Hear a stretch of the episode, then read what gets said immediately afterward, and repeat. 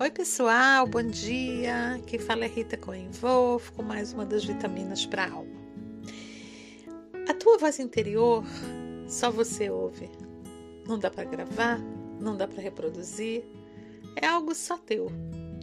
Mas como será o espaço que eu dou na minha vida a essa tal voz interior? Quando eu tenho que fazer uma escolha ou tomar uma decisão, eu posso me consultar com os outros, posso pedir opinião da família, de amigos, de algum especialista no assunto. Eu escuto diversas opi opiniões que me levam a diversos lugares para poder escolher aquilo que eu quero.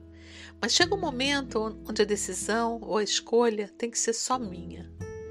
E em que, que eu me baseio para fazer essa escolha? Em que, que se baseia o teu processo de tomada de decisões? Eu sei que tem algumas pessoas é, para as quais essa, essa tomada de decisões é, obedecem a critérios estritamente lógicos e racionais. Se elas têm que é, decidir se vão aceitar uma oferta de, de trabalho ou não, elas vão pensar se vale a pena, quantos por cento a mais ela vai ganhar nesse trabalho em comparação com o que ela ganha hoje, quanto se tem bônus, qual é o, o, o, o valor do transporte, se ela vai economizar, e aí no final decidir se sim ou não. Outras pessoas se baseiam no, nas aparências, né? é, no status que isso vai proporcionar a ela, ou no caso de trabalho, se vale a pena para o currículo ou não aceitar esse trabalho. E ainda existem aquelas pessoas que tomam decisões baseadas no que diz a sua voz interior. Mas o que, que é isso? Voz interior é uma voz interna que não está atrelada a dimensões de tempo e espaço. Ela tem a ver com a dimensão do intuitivo, da intuição, a voz interior é um tipo de revelação.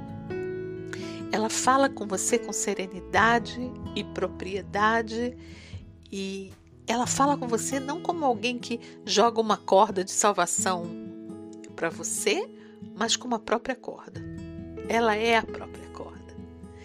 Existe um midrash nos livros de sabedoria judaica de dois mil anos atrás que fala que no útero materno um anjo ensina ao embrião toda a Torá mas que no momento do nascimento o anjo dá um peteleco no lábio superior do bebê e ele esquece tudo. É claro que não se trata aqui de um anjinho com asas sentado num banquinho no útero ensinando toda a Torá ao bebê. Quando se fala da Torá, não se fala apenas das passagens e histórias que são relatadas nela, e sim a Torá como um manual para a vida, um manual que nos ensina os valores e nos ensina também de como nos conduzirmos nesse mundo.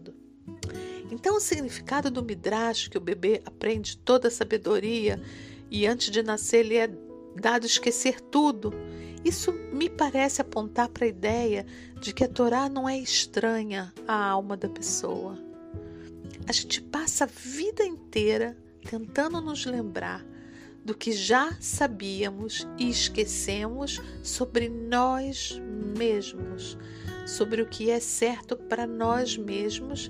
E por isso é que na hora que a gente toma uma decisão que está conectada com aquilo de mais interno e mais profundo da gente, a gente sente um alívio, falar: Uau, acho que tomei a decisão certa.